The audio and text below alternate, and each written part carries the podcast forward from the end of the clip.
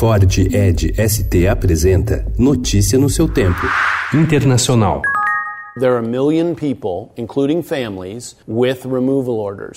Comunidades de imigrantes nos Estados Unidos viveram ontem um dia de tensão à espera da mega operação de prisão e deportação em massa prometida pelo presidente Donald Trump. Em entrevista à CNN, Ken Cuccinelli, diretor de serviços de imigração e cidadania, confirmou que as detenções haviam começado, embora ativistas diziam que a situação era normal na maior parte das grandes cidades americanas. Lo que nos dice la embajada es que la estimación que tenemos es que lo que van a hacer es deportar en los próximos días o buscar deportar a los que tienen orden de deportación ya definitiva.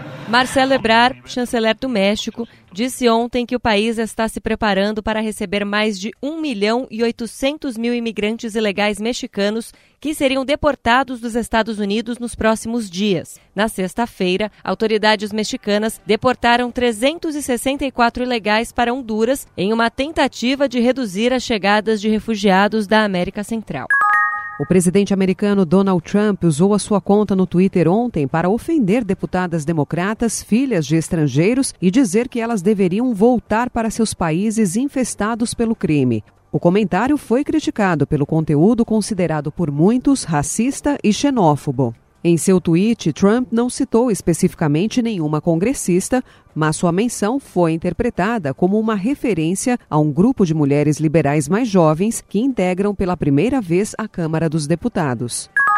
Enquanto o presidente francês Emmanuel Macron presidia a festa nacional da queda da Bastilha, acompanhado de autoridades europeias, o movimento dos coletes amarelos levantava barricadas e queimava lixo diante dos principais pontos turísticos de Paris. Policiais e manifestantes protagonizaram cenas violentas. Pelo menos 180 pessoas foram presas.